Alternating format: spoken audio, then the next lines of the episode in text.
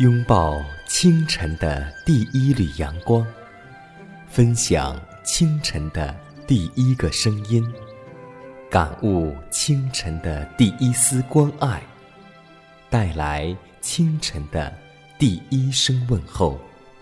让我们共同在主的爱中，经历着奇妙的恩典。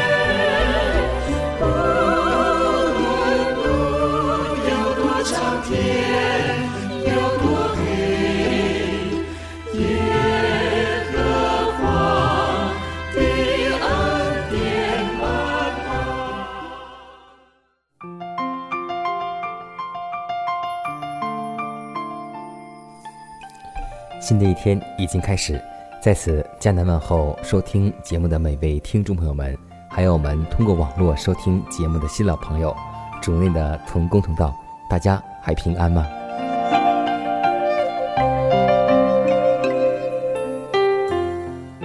我相信，收听我们节目的有很多是老年听众，也有很多是青年的听众，但无论我们处在哪一个时代。就像上帝曾经对我们说，在每个世代当中，上帝常常为那些保持忠贞之人的缘故，又因他对于行错之人怀有无限的慈爱，长久容忍悖逆之徒，并劝勉他们离弃恶道而归向上帝。所以，上帝借着他所指派的人，命上加命，令上加令，这里一点，那里一点。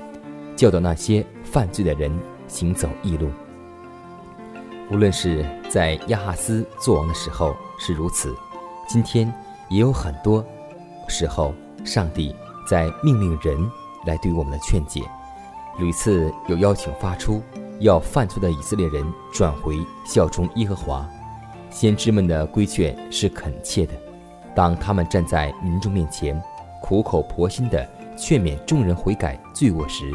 他们的话终于结出果子来，荣耀上帝。今天，在我们这个时代，在你我的教会当中，也有很多劝勉、传道人的鼓励、指责，还有我们怀住的提醒。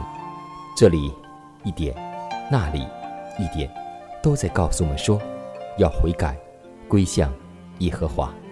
让我们为此祷告，求主赐给我们一个悔改己罪的心。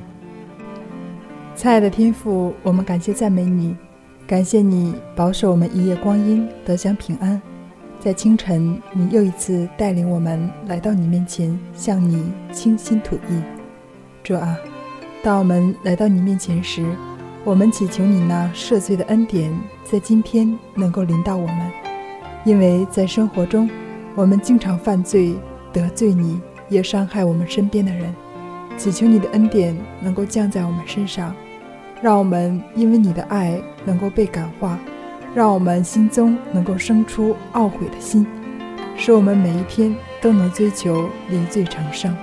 天父啊，求你赐给我们力量，因为我们知道靠着我们自己并不能做什么，但是靠着那爱我们的主，必能在这一切的事上都能得胜有余。我们愿意将以下的时间交托在你的手中，求你。每时每刻与我们同在，我们愿意献上如此不配的祈祷，侍奉主耶稣基督得胜的名求，阿门。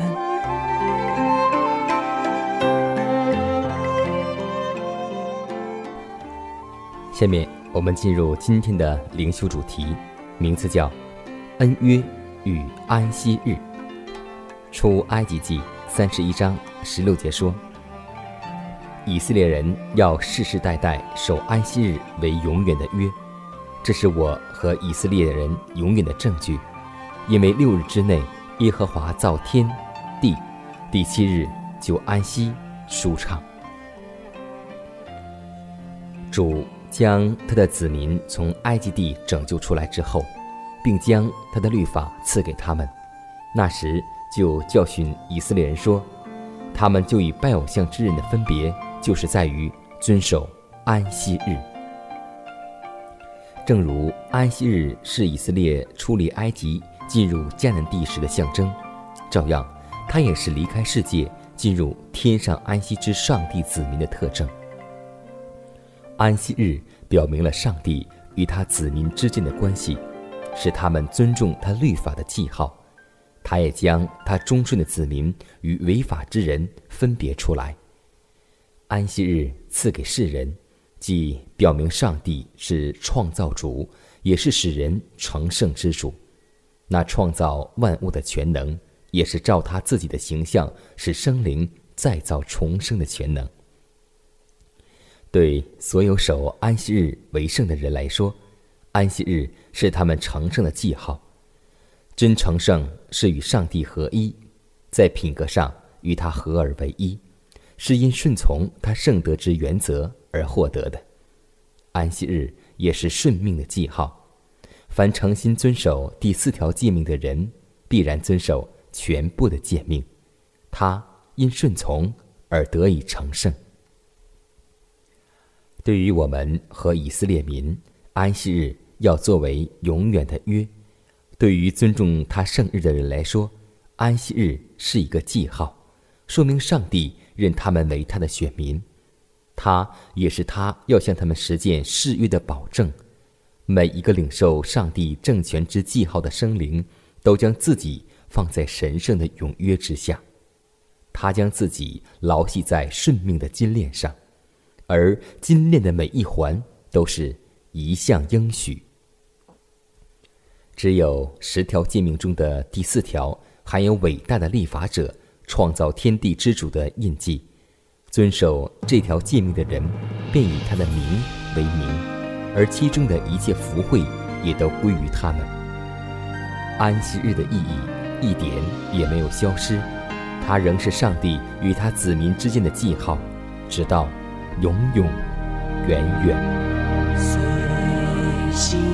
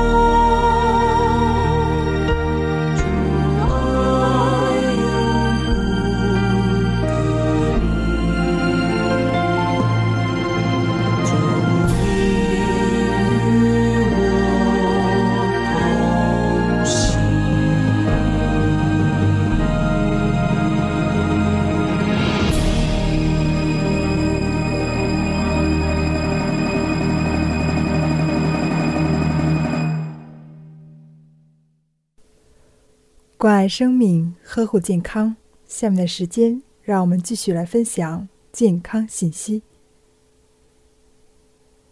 绝大多数的经验和健康知识都告诉我们，当健康出问题的时候，那就是身体出了问题。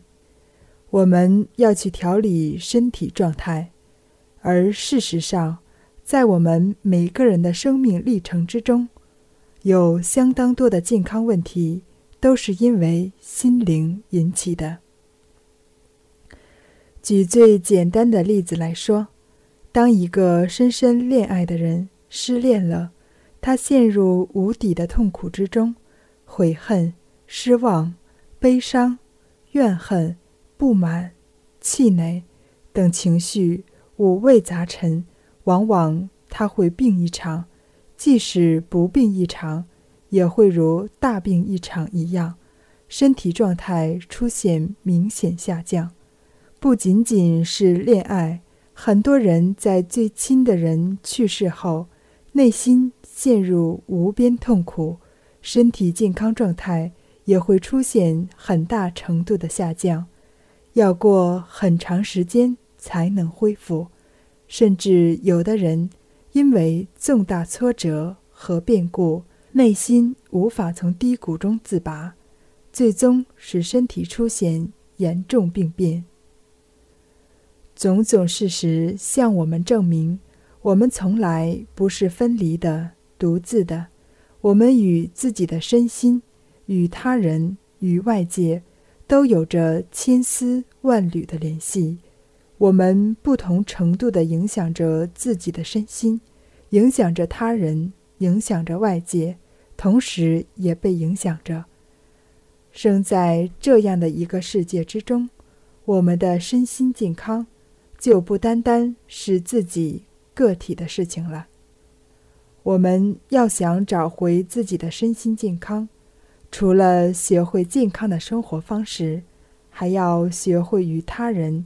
与外界和谐共处，否则你会发现，无论你在自己身上、自己的生活中如何努力经营健康，都始终有不可控的健康因素影响你，给你带来健康的困扰。你可能还对此存有疑惑，但你知道。我们的情绪深深地影响着我们的健康，而我们的情绪有不同程度的受到他人、受到外界环境，包括自然环境的种种影响。于是，我们发现，他人、外界、自然环境直接或者间接地影响着我们的健康。当你与某人关系不和，在很多事情上，彼此给对方造成不愉快，由此你的情绪受到影响，你为此生气，为此愤怒，为此郁闷，而这些负面情绪在你的身体内部造成能量混乱，甚至因压抑积聚产生毒素，损害你的身体健康环境。于是，我们发现。即使那些与你关系不好的人，你认为他们与你无关，他们还是深深影响着你的健康。甚至对于那些内心智慧不够强大的人来说，那些他们不喜欢的人，很大程度上决定着他们的健康，掌控着他们的健康。所以在生活中，我们必须。对此有所觉察。当你发现自己不喜欢某个人时，你应该对自己说：“我不要跟他关系不和，我要提升自己的智慧，与他人和谐相处。”这不是为别的，是为了我拿回自己健康的控制权，不使自己的健康控制在他人的手里。而上帝的话。也告诉我们：我们若单单爱那爱我们的人，有什么益处呢？让我们学会爱那些我们不喜欢甚至讨厌的人。秋叶飘落尽，东风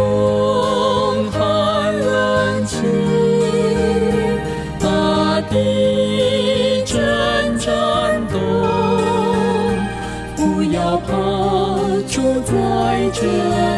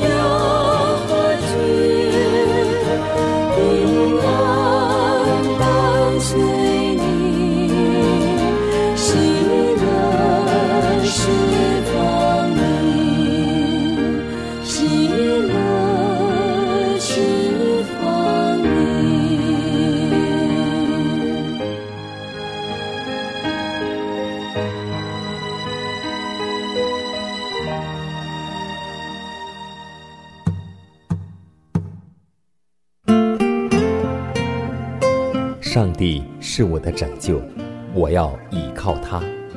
耶和华是我的力量，我并不惧怕。人生路上有主同行，不再孤单。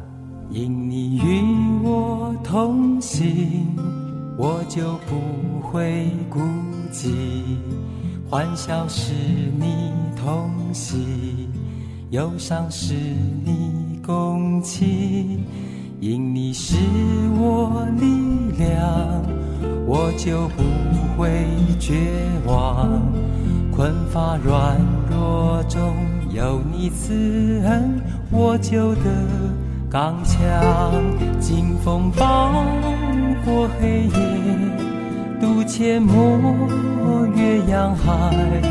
有你手牵引，我就勇往向前。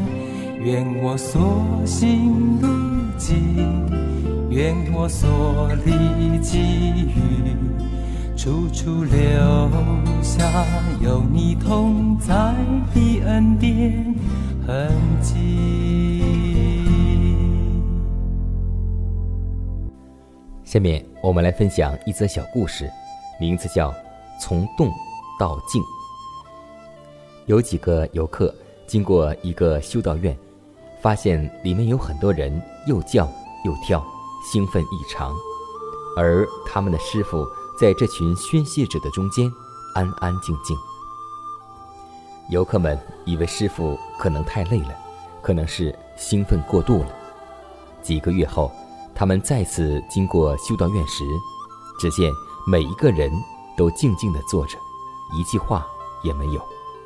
又过了几个月，出于好奇，他们再去看看，发现里面没有人，只有师傅在那里坐着。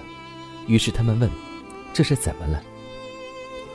师傅说：“第一次你们所见到的是初学者，他们寻求一种兴奋的感觉，内心。”需要宣泄，以为这样是热心和属灵。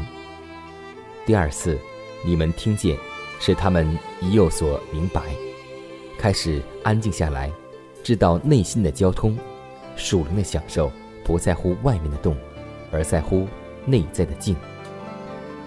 第三次，你们经过这里时，他们已经认为，世界上任何地方都可以安静甜蜜的生活，不必。待在这里才能够安静。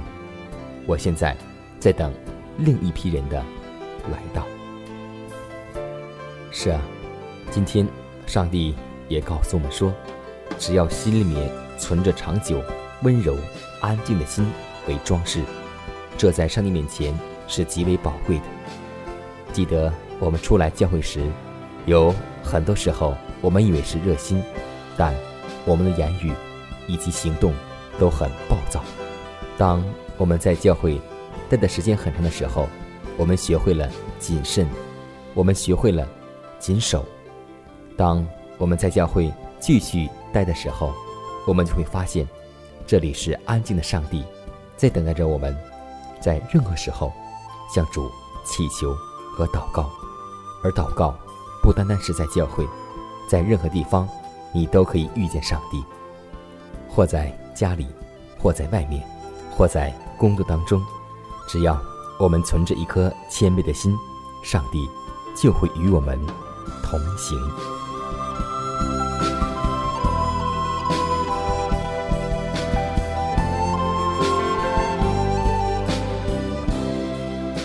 看看时间，又接近节目的尾声，最后要提示每位听众朋友们，在收听节目过后，如果你有什么生灵感触，或是节目意见，都可以写信来给佳楠，可以给我发电子邮件，就是佳楠的拼音圈 a v o h c 点 c n。迦南期待你的来信，迦南期待你的分享。在每天这个时间，每天这个调频，迦南都会在空中电波和您重逢。让我们明天不见不散，以马内利。